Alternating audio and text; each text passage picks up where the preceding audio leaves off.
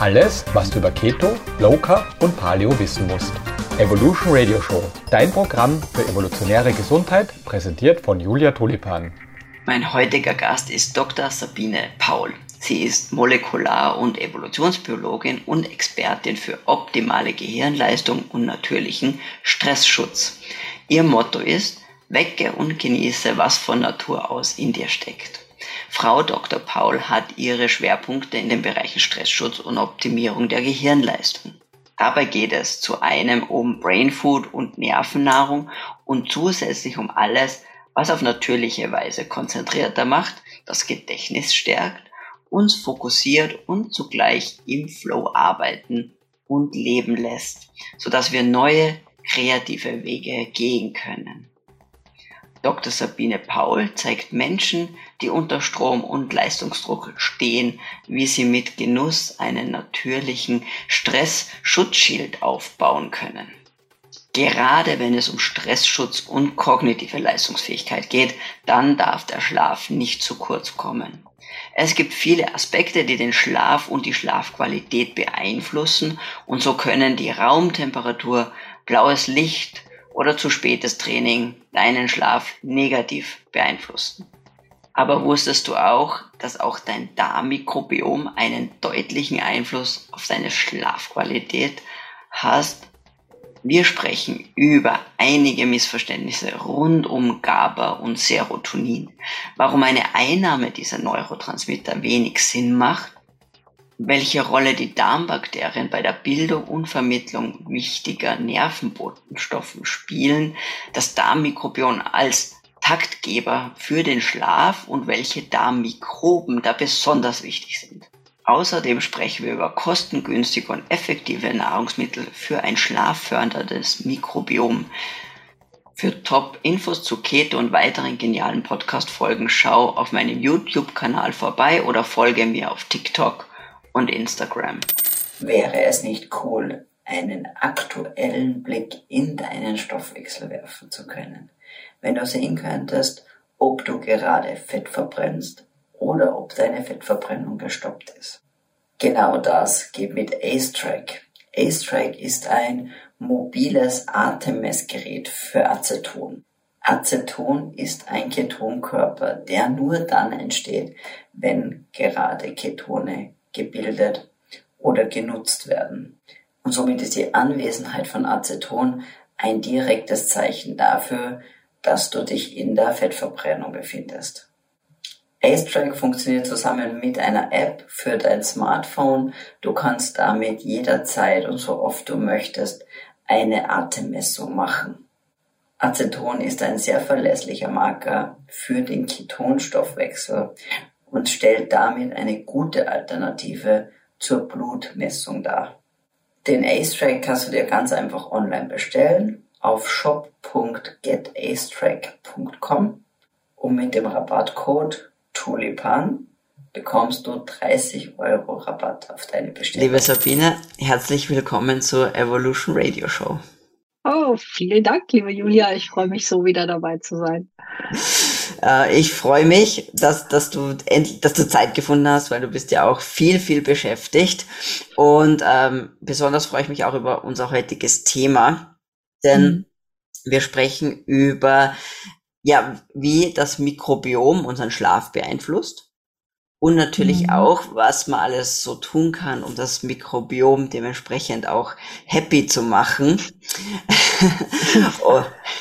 Und ähm, ja, ich finde das einfach ein super spannendes Thema, weil ähm, das Mikrobiom bekommt natürlich jetzt zum Glück immer mehr Aufmerksamkeit. Mhm. Ich glaube, wir stehen in Wirklichkeit erst ganz am Anfang, zu wirklich zu verstehen, was da abgeht. Und wahrscheinlich ja. unterschätzen wir immer noch irgendwie potenziell die Rolle in, in ganz vielen Aspekten. Äh, aber wenigstens ist eine Awareness schon da, dass das Mikrobiom, also erstmal, dass der Darm jetzt nicht nur für, weiß ich nicht, nur für die Aufbewahrung von Essen da ist und, und für, für Aufnahme von Essen und Resorption, sondern eigentlich auch, auch dieses Mikrobiom ja eine eigene, ja, ein eigenes Organ in sich mhm. ja schon fast ist. Ja, ja äh, genau. Was ja was man auch erst wirklich sehr kurz, jetzt wenn man auf, auf die Medizingeschichte schaut, glaube ich, auch in diesem Umfang so wahrnimmt. Ja, absolut. Und ähm, genau, du hast eine Präsentation heute für uns äh, mhm. oder wirst das auch mit, mit einer Präsentation ein bisschen untermalen. Das heißt, äh, alle diejenigen, die uns jetzt auf YouTube und auf per Video zuschauen, die können kommen in den Genuss der Abbildungen. All jene, die sich das jetzt als Podcast anhören, keine Angst. Äh, die Sabine wird es so machen, dass auch wenn man nur unter Anführungszeichen nur zuhört, genauso viel mitnehmen kann und vielleicht ist ja dann einfach sicher, oder was heißt vielleicht, es wird dann sicher so viel Interessantes dabei sein, dass man dann immer noch die Möglichkeit hat, sich das nochmal auf YouTube dann anzuschauen. Und damit würde ich dich bitten, dass du einfach mal deinen Bildschirm noch teilst mit uns. Ja, sehr gerne, mache ich jetzt gleich und dann steigen wir da ein. Ich denke, es ist tatsächlich plakativ genug. Deswegen entstehen sicherlich Bilder auch im Kopf. Ähm, wenn ich drüber spreche, also unser Thema erholsamer Schlaf. Da gibt es ja sehr viele Tipps zu. Also unter dem Stichwort Schlafhygiene gibt es ja schon einiges, aber wie das Mikrobiom hineinfunkt. Das sind tatsächlich Dinge, die jetzt so ganz aktuell in Studien ähm, aufgedeckt worden sind. Und ich glaube, das ist was, was die wenigsten wissen oder auch damit in Verbindung bringen. Und ich ähm, habe ja mal so ganz früher Mikrobiologie studiert und deshalb freue ich mich immer, diese kleinen Winzlinge ähm, in der Tat wieder zu erwischen, wo sie irgendwelche spannenden Dinge machen. Und beim Thema Schlaf, eins meiner Schwerpunktthemen jetzt auch aus den letzten Jahren, da waren sie wieder, die kleinen Mikroorganismen. Und ich denke, wir schauen uns das jetzt einfach mal Ruhe an. Ja, ähm, Essen Darm, Darmmikrobiom, Schlaf. Wie hängt es zusammen? Die Schweden haben so einen schönen Spruch, Essen ist die halbe Nahrung und Schlaf die andere. Und ähm, ja, da hat dann, äh, meistens denkt man ja beim Essen und Schlaf dran, da liegt einem einfach was schwer im Magen. Und hier habe ich jetzt einen hübschen Cartoon gefunden, wo sich ein Hai beschwert bei dem anderen, dass er nicht schlafen konnte, weil er ein Menschen gefressen, der hat zu viel Koffein getrunken, ja, also zu viel Kaffee gehabt. Und das ist so meistens die Wahrnehmung, was Essen mit Schlaf zu tun hat. Und was wir tatsächlich jetzt erst lernen, das ist, dass unser Mikrobiom, diese Bakterien, da eine ganz aktive Rolle spielen. Und äh, das geht weit über dieses äh, nicht so schwere Essen am Abend oder nicht so viel Kaffee trinken. Äh, hinaus. Ja, was habe ich mitgebracht heute? Ich möchte mal zeigen, wie das Darmmikrobiom tatsächlich als Taktgeber für den Schlaf fungiert. Ähm, als Taktgeber kennt man ja meistens das Licht. Ähm, dann gibt es ganz spannende Studien, welche Mikroben können eigentlich was? Und äh, daraus leitet sich dann natürlich auch die Frage ab, wie kann man denn die gezielt fördern, wenn man die haben möchte, äh, diese schlafförderlichen Darmmikroben. Und ähm, ja, auch häufig eine Frage, die ich jetzt ähm, immer wieder mal bekomme, ist, kann man nicht Abkürzungen gehen? Kann man nicht ähm, das Serotonin, äh, was wir als Vorläufer brauchen, um das Schlafhormon Melatonin zu bilden oder GABA als Durchschlafbotenstoff, kann man das nicht einfach aus Nahrungsmitteln aufnehmen? Müssen wir jetzt so komplizierte Biochemie machen im Kopf? Da habe ich auch ein paar Dinge dazu. Und dann noch ein paar Möglichkeiten, wie man mit drei Nahrungsmittelgruppen sehr köstlich, finde ich, und auch sehr effektiv diese schlafförderlichen Mikroben dann fördern kann. Ja, schauen wir uns mal ähm, an, was ist eigentlich für uns, für den Schlaf-Wach-Rhythmus wichtig zu wissen. Erstmal natürlich, dass wir ähm, nicht nur ja irgendwo eine Stelle im Gehirn haben, die jetzt getaktet wird durch äh, hell und dunkel, sondern dass im Prinzip jede unserer Zellen, fast jede unserer Zellen, eine eigene innere Uhr hat und auch die ähm, Organe letztlich in einem bestimmten Rhythmus unterschiedlich am Tag aktiv sind. Das kennt man Fiebermessen am Abend. Ne? Das, ähm, die Körpertemperatur, die wird geregelt in der Tagesrhythmik oder ähm, einige wissen auch, dass äh, Verdauungsorgane zu bestimmten Uhrzeiten besonders aktiv sind. Das heißt, dass, äh, wir haben eine Rhythmik im Körper, der macht nie immer alles auf einmal.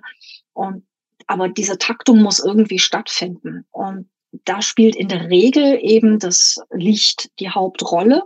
Wir haben ja hinter der Nasenwurzel diesen ähm, SCN genannten, diesen Nervenknoten, 20.000 Nerven, wo diese Lichtintensitäten ähm, und Farben wahrgenommen werden, also nicht übers Auge interessanterweise, das funktioniert auch bei Blinden, ähm, sondern tatsächlich ähm, ja über diese, diesen kleinen Nervenknubbel sozusagen. Ne? Da ist diese Lichttaktung, das ist das, was man so kennt. Und die koordiniert unsere inneren Uhren, die lustigerweise auch ähm, meistens eine andere Taktung haben als der 24-Stunden-Tag. Also unser Körper würde eigentlich nach einer Weile asynchron laufen, ne? nicht mehr passend zum, zum Außen. Und deshalb brauchen wir diesen Lichtimpulsgeber. Ähm, ja, jetzt zusätzlich, um den Bogen zu den Mikroben zu bekommen, haben wir im Darm ähm, unsere ganz vielen verschiedenen hoffentlich vielen verschiedenen Bakterienarten, weil das gilt ja als besonders gesund. Man hat inzwischen herausgefunden, ähm, und analysiert. Ich frage mich zwar immer genau, wie man das macht, aber gut, die Zahl steht im Raum. Zwischen 500 bis 1000 Bakterienarten brauchen wir für unser Überleben.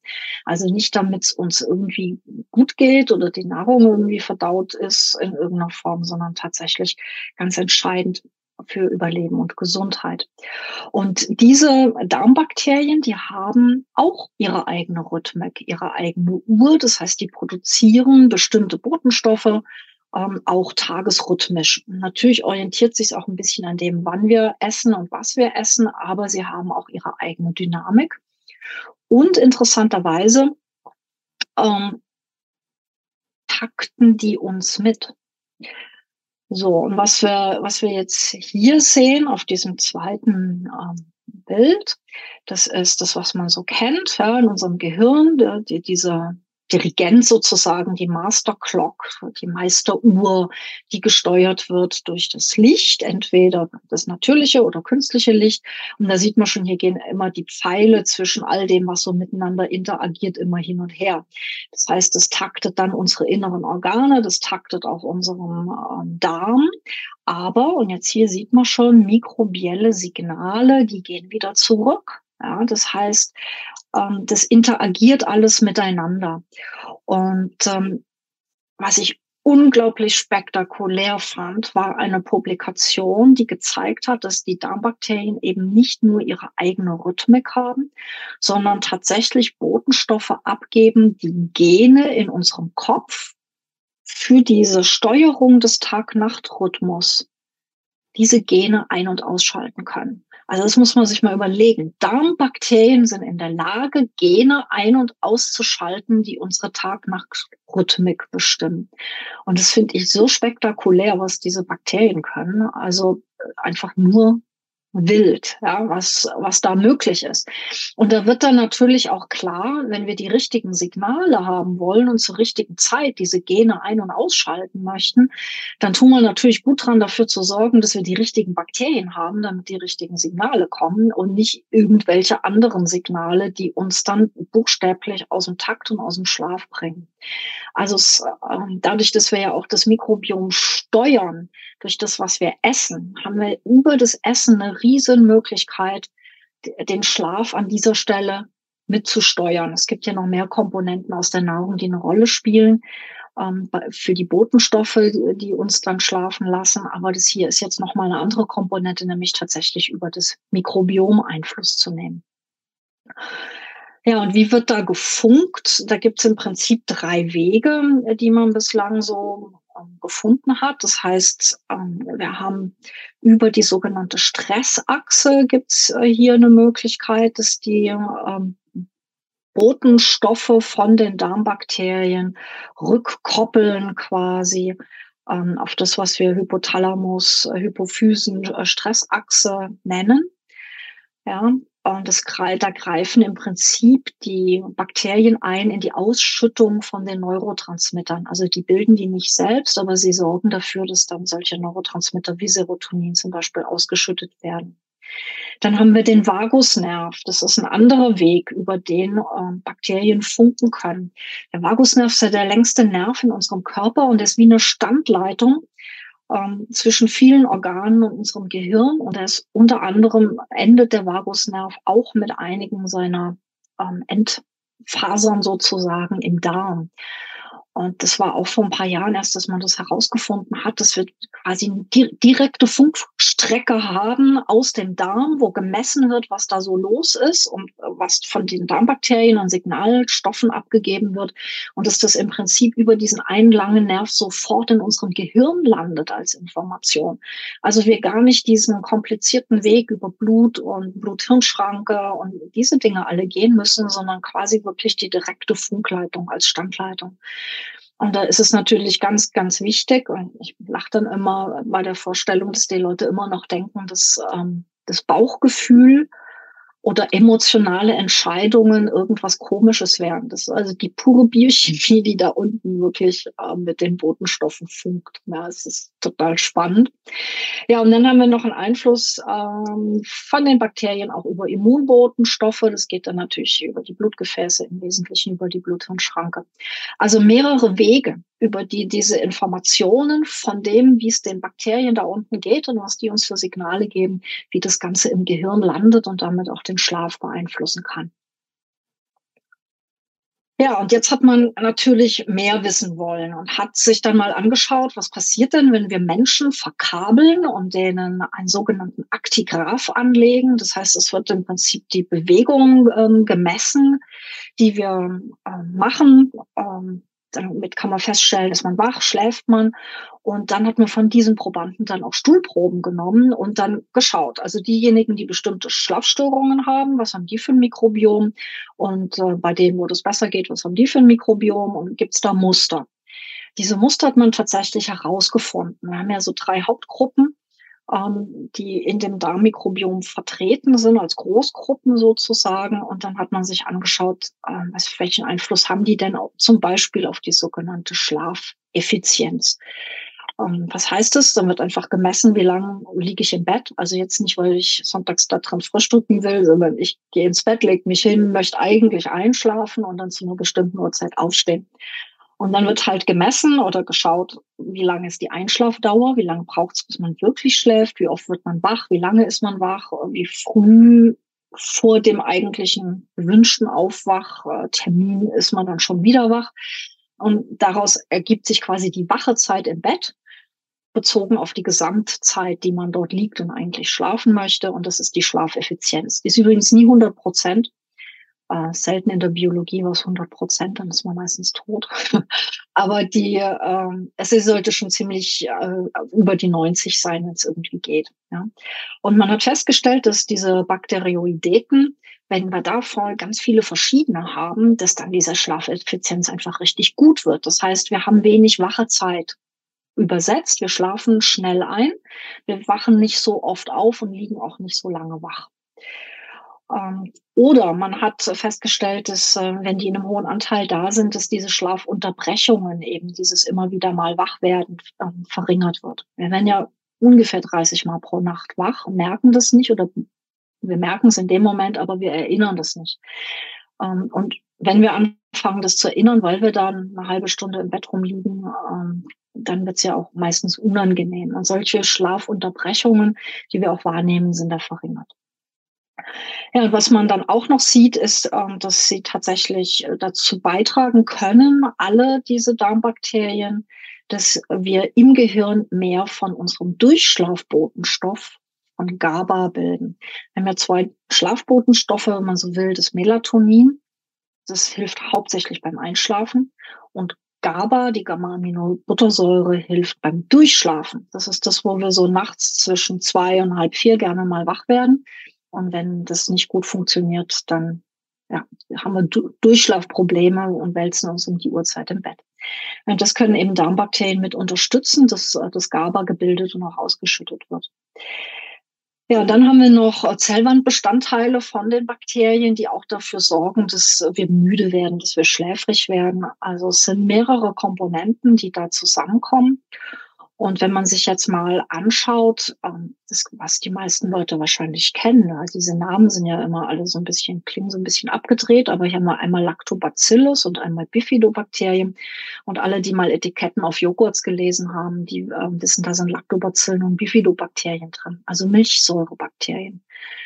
Ähm, die findet man ganz ähm, lecker und natürlich auch ganz spannend jetzt in ihrer Wirkung, wenn man sich das anschaut. Und jetzt ist ja die Frage, ist es der Schlüssel zu einer Möglichkeit, diese schlafförderlichen Bakterien auch zu unterstützen? Könnten uns milchsauer vergorene Nahrungsmittel, die solche, ähm, genau diese Bakterien enthalten, ähm, dabei helfen? Und das hat man sich dann tatsächlich auch angeschaut ähm, hat sich dann mal gleich eine Gruppe von Personen genommen, die gerne mal Schlafschwierigkeiten hat, nämlich etwas ältere Menschen und ähm, hat denen über drei Wochen 100 Gramm Joghurt gegeben, wo ein bestimmter Lactobacillenstamm drin war.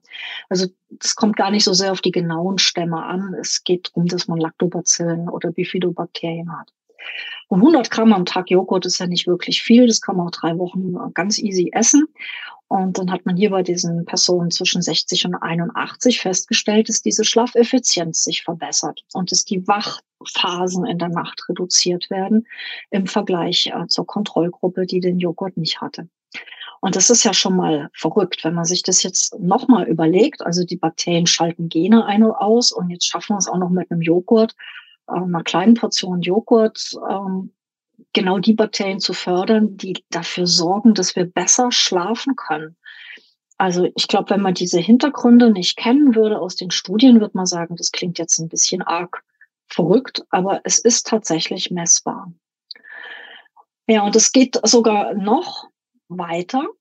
Über Generationen hinweg treten diese Effekte auf. Das hat man festgestellt in Asien, als man bei Schwangeren, die sehr viel milchsauer vergorene Produkte, also fermentierte Produkte äh, gegessen haben, die da so typisch sind, wie Miso oder Natto. Das sind ja viele äh, Hülsenfrüchte, die da fermentiert werden äh, manchmal auch Reis, ähm, gelegentlich auch Joghurt und Käse. Und bei den Schwangeren, die das besonders viel gegessen haben in der Schwangerschaft, hat man dann hinterher festgestellt, dass die Kinder, die Säuglinge tatsächlich super gut durchschlafen und dass die auf mehr als elf Stunden Schlafdauer kommen.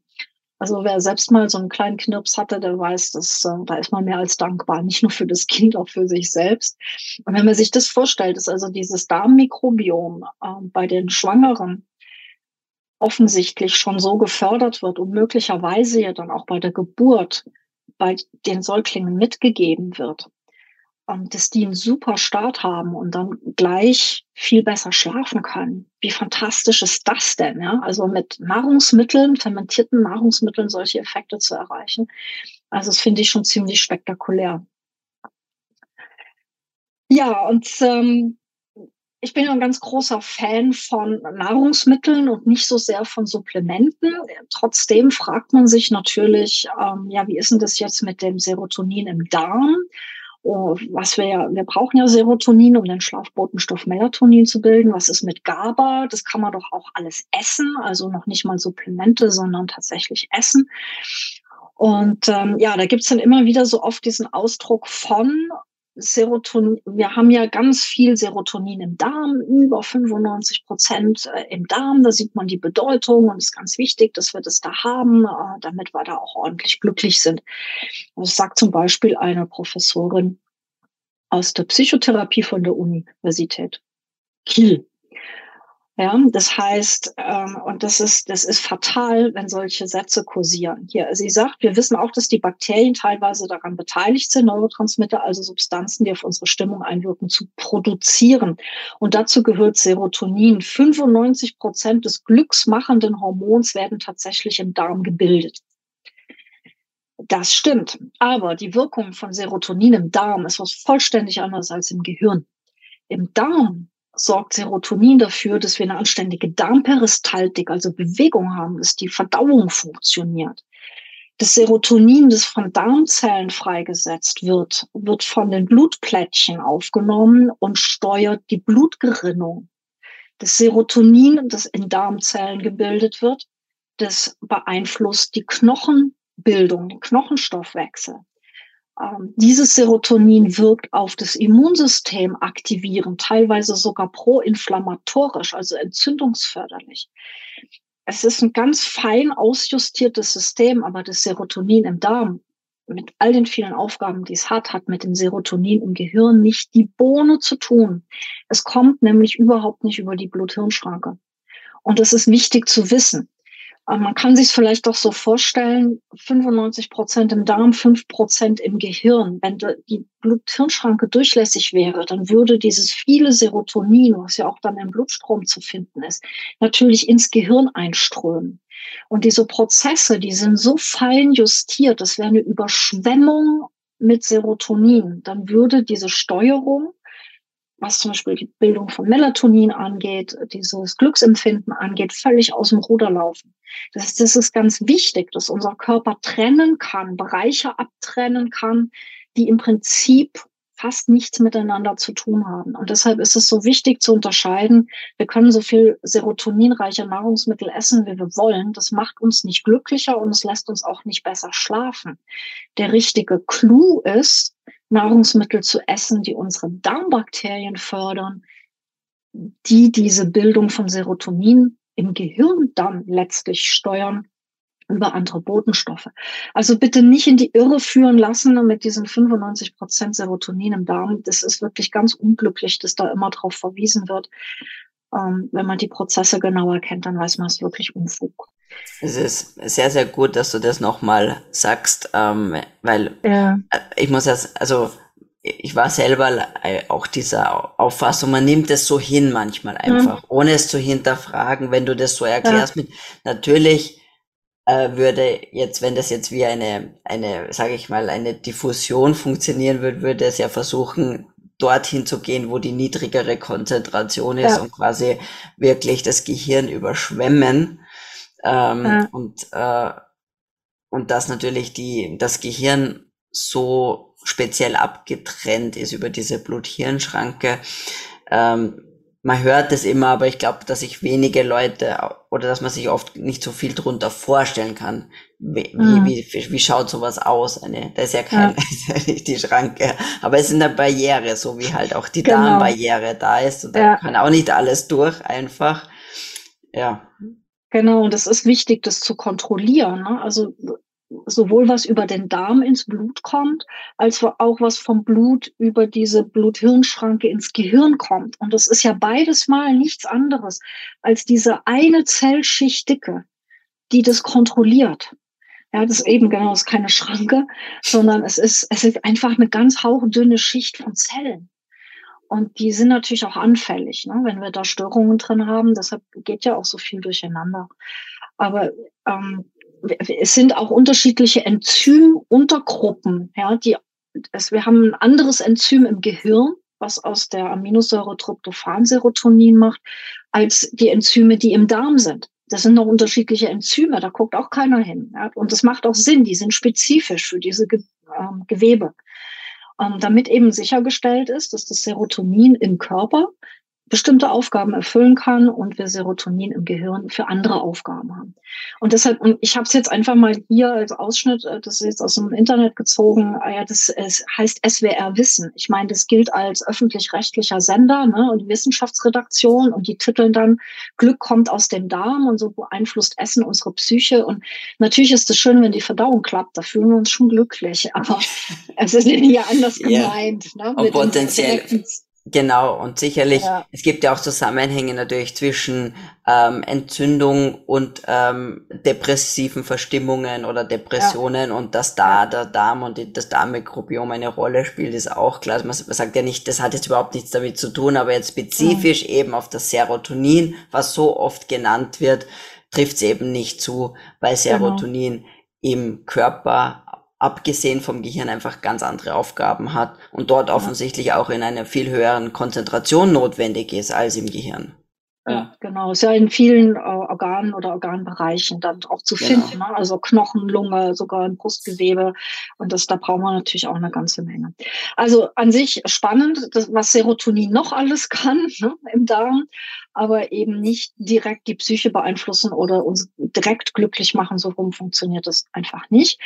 Was ist jetzt mit GABA, Gamma-Aminobuttersäure, unserem Durchschlaf, Botenstoff, davon haben wir auch ganz viel im Gehirn. Äh, kann man das, äh, diese Entspannung essen, das Durchschlafen essen. Und es gibt ja hier so tolle Produkte. Ich habe mal zwei mal aus dem Internet rausgesucht. Also einmal GABA-Tee, dann auch ein GABA-Reis, weil mich mal jemand, ähm, aus, also eine Kursteilnehmerin angesprochen hat. Da habe ich extra den teuren GABA-Reis gekauft. Ähm, bringt es denn jetzt nichts? Und es ist tatsächlich so, bei GABA ist es nicht ganz so eindeutig wie bei Serotonin, aber es sieht so aus, dass bei einem gesunden Menschen GABA auch nicht über die Blut-Hirn-Schranke kommt. Ähm, das könnte sein, das ist meine Vermutung, dass wenn wir einen durchlässigen Darm haben, möglicherweise auch eine durchlässige Blut-Hirn-Schranke auftritt. Das heißt, dass bei Menschen, die damit zu tun haben, möglicherweise auch GABA ins Gehirn einströmt, aber dann ist das auch nicht gewollt. Ja, das heißt, diese Idee, jetzt ganz viel GABA-reiche Nahrungsmittel zu essen, damit man besser durchschlafen kann, das Geld kann man sich auch sparen. Ja, man sieht ja hier, das sind Kilopreise, 100 ähm, Gramm Preise, die sind schon ganz stolz. Das macht ganz viel Effekt mal wieder im Körper auf andere Dinge, durchaus. Ja, GABA hat da auch seine Wirkung, aber eben, es wirkt dann nicht als Durchschlafbotenstoff. Also das Geld kann man sich wirklich sparen ähm, für solche teuren Spezialnahrungsmittel. Ja, ich habe es hier einfach nochmal in der Übersicht ähm, gezeigt, ne, wie das normalerweise geht unseren Einschlafbotenstoff Melatonin, der wird gebildet aus dem Serotonin und dafür brauchen wir Tryptophan als Aminosäure, also ein Eiweißbaustein. Der kommt über die Darmwand, kommt übers Blut, über die Blut-Hirn-Schranke ins Gehirn und wird dann umgewandelt in Serotonin, dann Melatonin. Und das Serotonin selbst, was ja in manchen Nahrungsmitteln drin ist, kommt zwar über die Darmwand in die Blutbahn, wird auch im Darm gebildet, aber es kommt eben nicht über die Blut-Hirn-Schranke. Ja, und für GABA, unseren Durchschlafbotenstoff, das hatte ich gerade gesagt, der kommt wahrscheinlich bei gesunden Menschen eben nicht über die Bluthirnschranke, nur über die Darmwand. Und normal wird es gebildet, GABA, indem wir Glutamin als Aminosäure aufnehmen. Das geht wieder wie Tryptophan über die Darmwand, über die Bluthirnschranke. Dann macht unser Gehirn daraus Glutamat und aus dem Glutamat dann GABA. Also es sind sehr fein gesteuerte Prozesse und da spielen natürlich schon auch die Bakterien eine Rolle. Ja. Und man hat sich das jetzt mal angeschaut, ähm, wie das aussieht mit ähm, günstigen Effekten von GABA und ähm, ja, dem Darmmikrobiom. Und was da rausgekommen ist, und es ist immerhin ein systematischer Übersichtsartikel aus 2020, die haben gesagt, es sieht so aus, dass natürliches also und oral aufgenommenes oder auch biosynthetisches oral aufgenommenes GABA so gut wie keinen Effekt auf Stress und Schlaf hat. Und das spricht dafür, ich meine, diejenigen, die Stress- und Schlafprobleme haben, haben meistens auch ein bisschen durchlässige Darmwand. Ne? Aber ihre Schlussfolgerung ist, es bringt nicht wirklich was. Ähm, und das Geld können wir uns sparen. Und ich denke, das ist ganz wichtig, dass wir, dass wir das wissen, damit wir ja, das Geld für andere bessere Dinge ausgeben können. So, wie könnte das denn jetzt aussehen, dass wir tatsächlich unsere Darmbakterien fördern, die ähm, unseren Schlaf unterstützen. Und da ist ja schon die erste Gruppe, eben habe ich schon erwähnt, also Milchsäurebakterien, die wir kennen aus den fermentierten Nahrungsmitteln. Das meiste, was uns dazu spontan hier einfällt, das ist fermentiertes Gemüse wie Sauerkraut oder das koreanische Kimchi, was ja inzwischen ja auch im Sturm die Lande erobert. Ähm, Im Prinzip alles, was wirklich milchsauer vergoren ist. Also die Essiggurken, die in ähm, Essig eingelegt sind, sind es nicht. So ein bisschen Essigsäuregärung funktioniert schon auch, ähm, Essigsäurebakterien, aber eigentlich waren die milchsauer vergorenen Dinge. Ähm, da kann man aber auch genauso gut Möhren vergären. Ja. Also der Einsatz ist ja immer der gleiche. Das Gemüse raspeln, zwei Prozent ähm, Salzwasser dazu, alles ordentlich ins Glas pressen, eine Woche warten, fertig. Und das ist das Prinzip von dieser milchsauren Vergärung. Alternativ Milchprodukte. Äh, das kann tierische Milch sein, das kann Pflanzenmilch sein, ähm, aus denen man dann einen Joghurt zum Beispiel macht. Ähm, wichtig bei all diesen Sachen ist natürlich, dass sie nicht erhitzt sind, damit wir möglichst viel von diesen lebendigen Milchsäurebakterien als Zugabe in unseren Darm und zur Förderung unserer Darmbakterien dann auch mit aufnehmen können.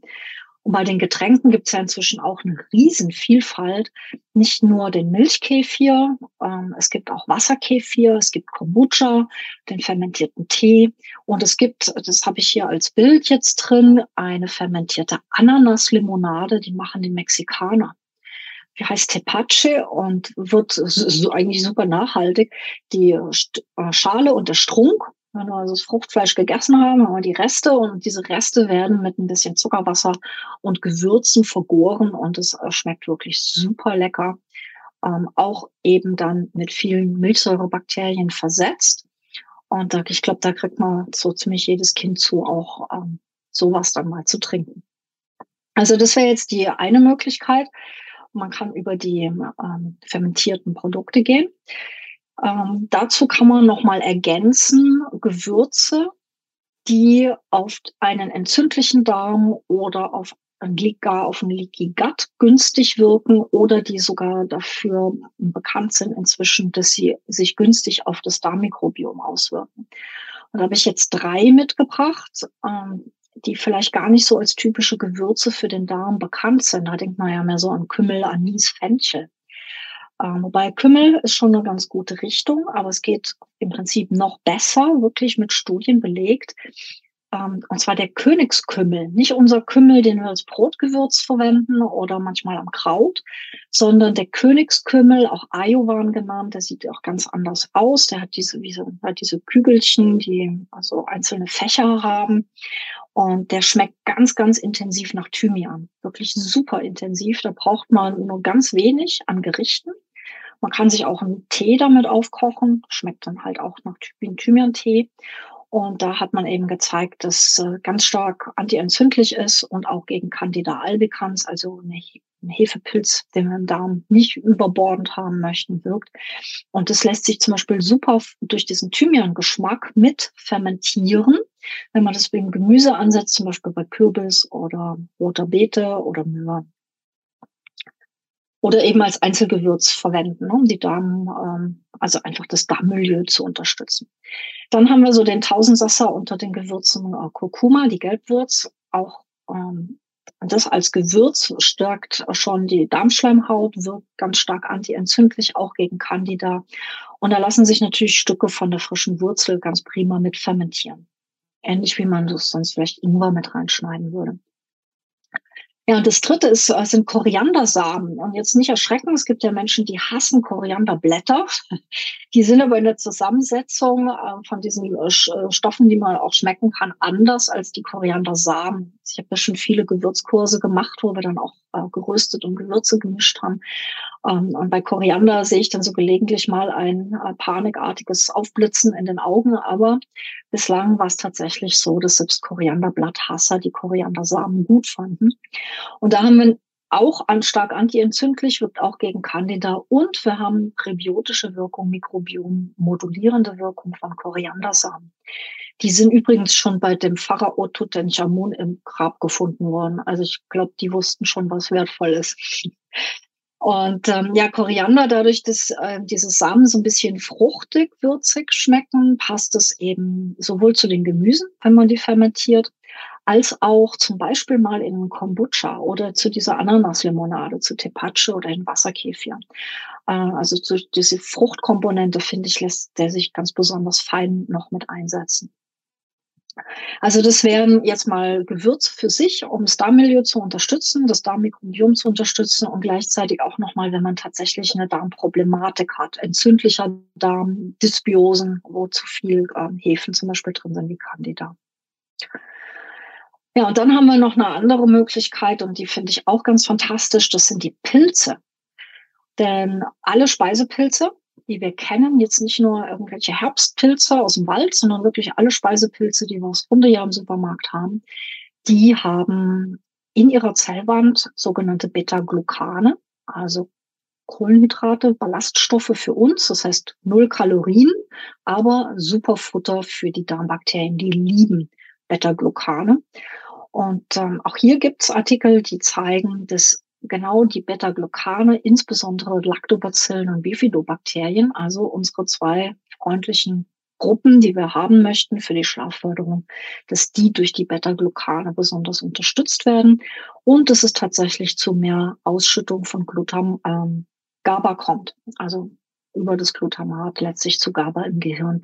Das heißt, Kurzformel Pilze fürs gute Durchschlafen.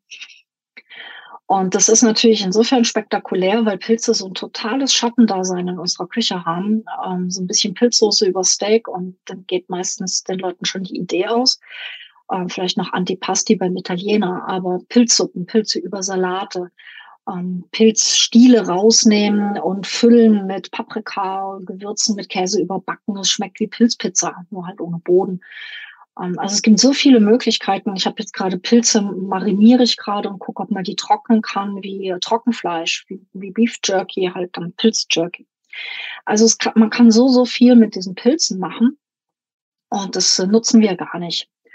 Die haben so viel spannende Effekte. Das war ein eigenes Thema, auch äh, Richtung Tumor, Immunsystem. Also richtig tolle Geschichte. Und so eine Pilzmahlzeit in der Woche ist eine ziemlich gute Idee. Und da habe ich jetzt noch einen speziellen Pilz mitgebracht. Den finde ich total klasse, weil er den äh, quasi die, die beiden Gehirne top versorgt. Unser Kopfgehirn und unser Bauchgehirn. Und das ist der Affenkopfpilz. Der hat, ähm, weil er so witzig aussieht, auch noch andere Namen.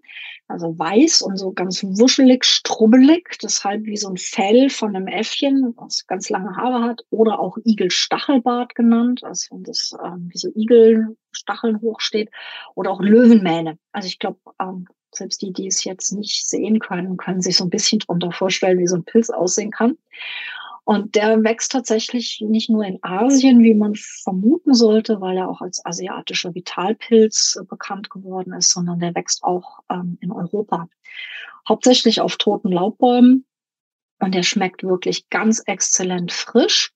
Wir bekommen ihn aber auch als getrocknetes Pulver und dann kann man ihn wie, wie ein Würzmittel im Prinzip auch an Soßen geben, Gemüsesoßen geben, in Schmorgerichte geben. Also die Beta-Glucane sind super hitzestabil, das funktioniert sehr, sehr gut. Man kann auch mit diesen Pilzpulvern Kekse backen Die schmecken meistens gut zu Schokoladenkeksen. So. Ja, also was haben wir jetzt für eine tolle ähm, Wirkung? Einmal auf die Schleimhäute im Magen-Darm-Trakt wirkt dieser Igelstachelbart besonders gut und er wirkt als Adaptogen, das heißt als ein Nahrungsmittel, das uns sowohl mehr Stressresistenz bringt, als auch mehr körperliche und mentale Leistungskraft und äh, weniger Erschöpfung, also wird auch gegen Erschöpfungszustände eingesetzt. Und jetzt gibt's und deshalb finde ich den so super spannend, da tatsächlich auch nochmal Studien, die zeigen, dass er sehr schlafförderlich wirkt. Also wird traditionell schon bei innerer Unruhe und bei Schlafschwierigkeiten eingesetzt. Man hat jetzt aber gemessen im Tiermodell erstmal, dass er diese Wachphasen verringert am Ende der aktiven Zeit. Also das ist das, wo wir ins Bett gehen, uns hinlegen und uns wundern, dass wir unser Gehirn nicht einfach ausknipsen und einschlafen können. Diese Phasen beeinflusst der Igelstachelbart zumindest bei Mäusen günstig. Dann hat man, jetzt sind wir schon bei Menschen, ähm, bei Studentinnen gemessen, dass er auch die Schlafqualität verbessert. Und das ist ja nochmal eine andere Komponente, nicht nur die Schlaflänge, sondern auch, dass das Ganze erholsam ist. Und wir haben äh, Studien, die zeigen, dass bei übergewichtigen und fettleibigen Patienten Stimmung und Schlafstörungen verbessert werden. Also wenn man sich das anguckt, das äh, muss man den äh, wirklich lieb gewinnen und äh, in, in, die Küche holen. Affenkopfpilz oder Igelstachelbart ist ein unglaublich toller Pilz. Ähm, zusätzlich jetzt, sagen wir mal, zu Shiitake, ähm, Champignon, Austernpilze, die wir sonst vielleicht in der Küche schon haben. Ähm, ich würde auf jeden Fall den Igelstachelbart noch mit dazu nehmen. Ja, und das war's auch schon ähm, aus der Welt der Mikroben in die Welt des Schlafs. Nochmal ganz kurz zusammengefasst. Also unsere Mikro, unser Mikrobiom hat eine eigene Taktung, beeinflusst aber auch unseren Tag-Nacht-Rhythmus. Wir wiederum können die richtigen Mikroben steuern durch das, was wir essen. Und da helfen insbesondere fermentierte Nahrungsmittel und Pilze. Und es gibt nochmal besondere Gewürze, die sich auf die Darmsituation sehr günstig auswirken. Haben wir gesehen, den Ayovan, den Königskümmel, Koriander und Kurkuma. Und ähm, ja, wenn ich mir das so angucke, glaube ich, gibt es ziemlich leckere Gerichte, die man sich machen kann für einen guten Schlaf. Liebe ja. Sabine, super spannend. Ähm, das ein toller Überblick. Eigentlich eben wahrscheinlich ähm, auch nur ein kleiner Auszug, was es was eigentlich alles möglich ist. Und man ja. sieht natürlich, dass das wirklich dein äh, dein Thema ist. Ähm, ich finde es immer wieder toll, einfach auch da zu sehen, das, was man eigentlich alles machen kann, mhm. ähm, dass es eben nicht der Gabba-Tee um weiß ich, was war das, 123 Euro das Kilo oder 230 Euro das Kilo sein muss. Äh, und eben, wie gesagt, das sind ja alles Dinge, die man, also wenn man sich ein bisschen damit beschäftigt, wirklich, wirklich mhm. einbauen kann.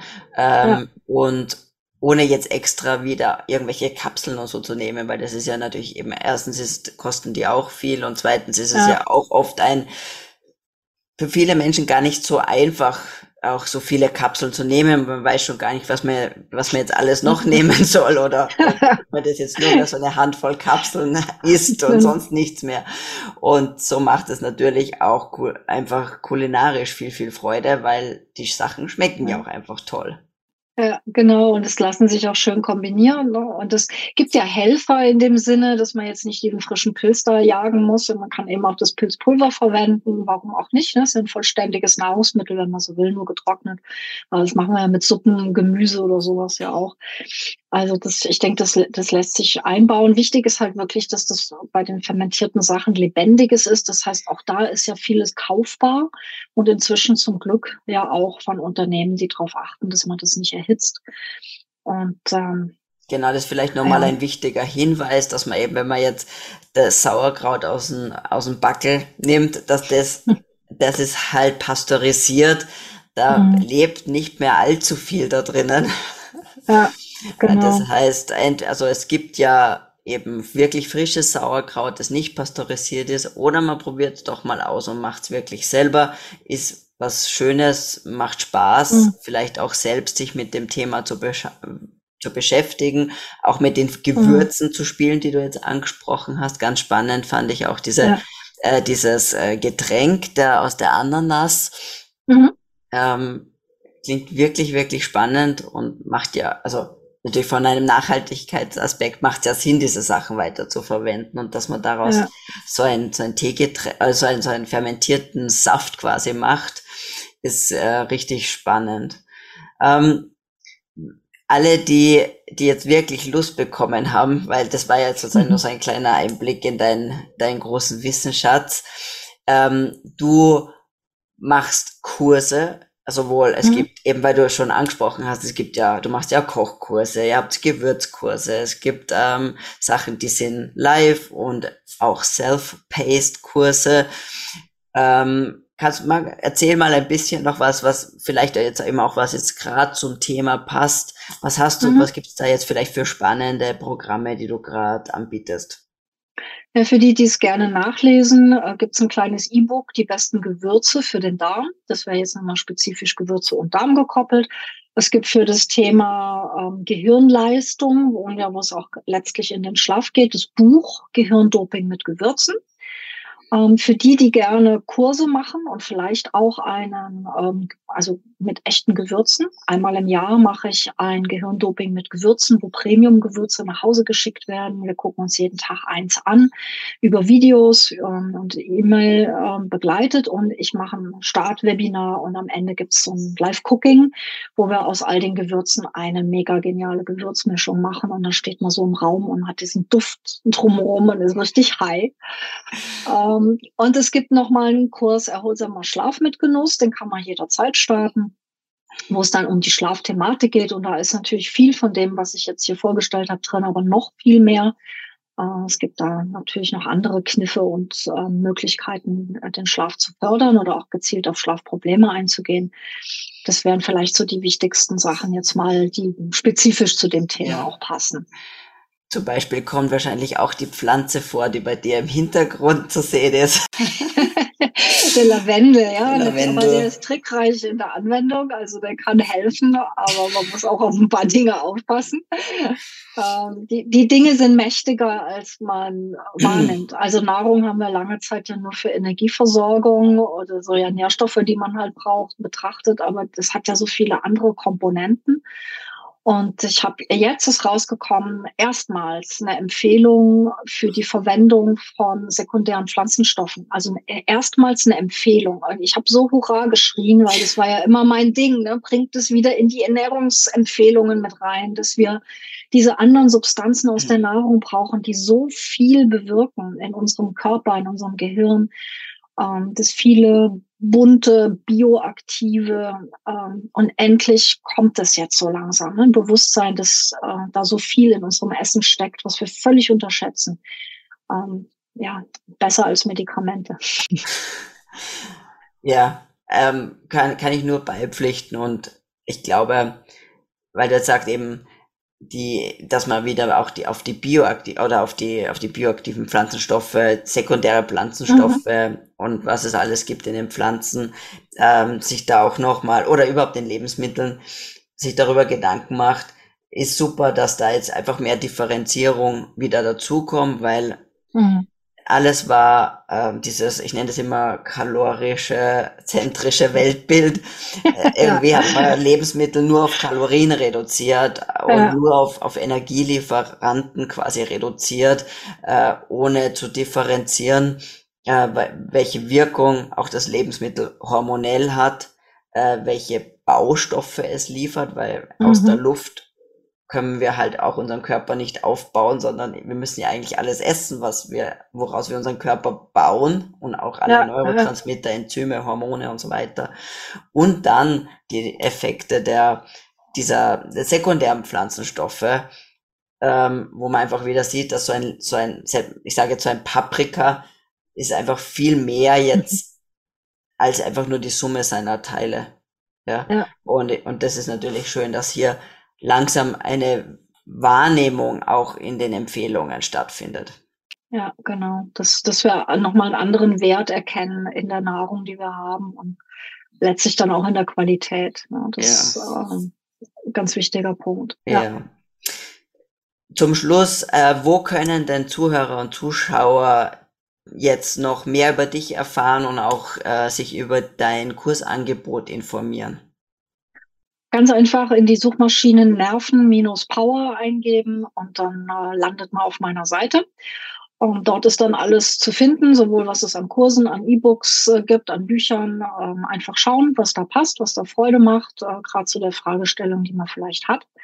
Und ansonsten auf den Social Media über LinkedIn, Facebook, Instagram, ähm, Instagram bin ich unter Brainbiene zu finden. Ansonsten ist äh, Nervenpower der, der, bessere Suchbegriff, um sofort dort zu landen. Ähm, ja, das ist so in, im Wesentlichen das, äh, wo es ganz schnell geht. Ich werde natürlich überall zu all deinen Kanälen hin verlinken. Das mhm. heißt, wer sich das jetzt nicht gemerkt hat, kann es einfach in den Show Notes nachschauen und dort ja. draufklicken. Und ja, damit sage ich herzlichen Dank nochmal für deine Zeit, für diesen super Input und ähm, ich weiß schon, ich glaube, ich muss dich nochmal zu Pilzen, nur zu Pilzen einladen. ja, die wirken so unspektakulär ne? und Fotos sind auch irgendwie nicht so der Knaller. Also da gibt es Besseres, wenn man Foodfotografie macht, aber sie sind, sie sind verrückt in dem, was sie können. Ja, es ist also wirklich spannend und auch wirklich köstlich. Ja, würde mich freuen. Danke. Ja, dann viel Freude beim Ausprobieren äh, und Genießen von allem, was schlafförderlich ist. Halt, halt, halt, noch nicht ausschalten. Falls du mehr zu dieser Folge wissen möchtest, den Link zu den Show Notes findest du unten in der Videobeschreibung. Vielen lieben Dank für deinen Support. Jeder Daumen nach oben und jedes Abo hilft uns. Wenn du jetzt an jemanden denkst, dem diese Folge sicher weiterhelfen kann, dann teile sie doch. Wenn du eine unserer vorigen Folgen anschauen möchtest, die findest du gleich hier. Also, bis zum nächsten Mal.